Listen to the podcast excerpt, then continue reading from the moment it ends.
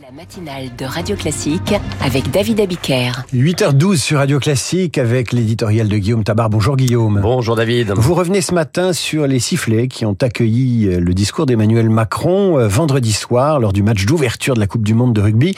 Est-ce qu'il a pris un risque inutile? Écoutez, je dirais d'abord que ce qui était inutile, c'était les sifflets. Euh, inutile, mais habituel. Hein. Au Stade de France, tout président se fait siffler. Je ne crois pas qu'on puisse en faire un baromètre de l'impopularité spécifique de ce président-là. Mais il faut quand même reconnaître qu'Emmanuel Macron a un peu joué avec le feu. Car il est bien sûr dans son rôle quand il vient assister à un match de la France. Il est aussi à sa place quand il vient saluer les joueurs sur le terrain, même s'il a encore les sifflets sont fréquents.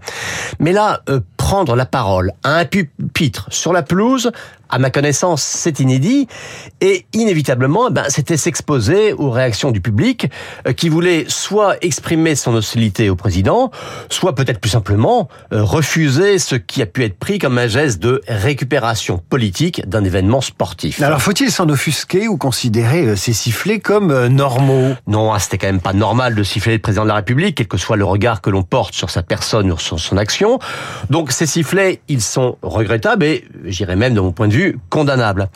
Mais j'ai envie de dire aussi que ce sont les risques du métier et qu'il est tout aussi dépassé d'y voir la preuve d'un rejet généralisé de Macron euh, que ridicule de s'indigner d'une sorte de crime de lèse-majesté. Non, la véritable erreur, euh, c'est d'en faire un sujet politique. D'ailleurs, il y en a un qui a compris que ça faisait partie des aléas de la vie publique, et eh bien c'est Emmanuel Macron lui-même qui, on l'avait vu notamment après la séquence des retraites, hein, ne déteste pas faire de sa manière d'affronter face à face les réactions d'hostilité, d'en faire une preuve de son courage. Alors il n'y a pas seulement les sifflets, il y a les critiques de la gauche contre la cérémonie d'ouverture jugée un peu franchouillarde, il faut dire les choses. Oui, alors écoutez, on peut aimer ou ne pas aimer une, série, une cérémonie d'ouverture, mais là encore, ce qui est quand même horripilant, c'est ce besoin permanent de tout transformer en procès idéologique. Ah, vous êtes en France, hein, là, Guillaume. Hein. Oui, mais le sport national. Mais faire d'un spectacle le reflet d'une France réac, d'une France France, euh, tout comme les saillies de Sandrine Rousseau contre les codes virilistes du rugby.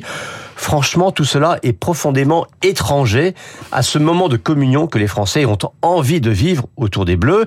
Écoutez, franchement, ces moments de ferveur partagée sont suffisamment rares bah, ne les laissons pas gâcher par les rabat qui veulent mettre de la confrontation partout. Quant au rugby et à ses codes virilistes, moi j'ai vu beaucoup de femmes dans les gradins vendredi soir et elles n'étaient pas les dernières à supporter l'équipe de France et observer le haka néo-zélandais avec une certaine curiosité quand c'était pas avec une certaine tendresse. Guillaume, à demain. À demain. Tout de suite le Maroc, entre compassion et rapprochement diplomatique, l'historien Pierre Vermeren est l'invité de la matinale. Il est professeur d'histoire du Maghreb contemporain à l'université Paris 1 Panthéon-Sorbonne.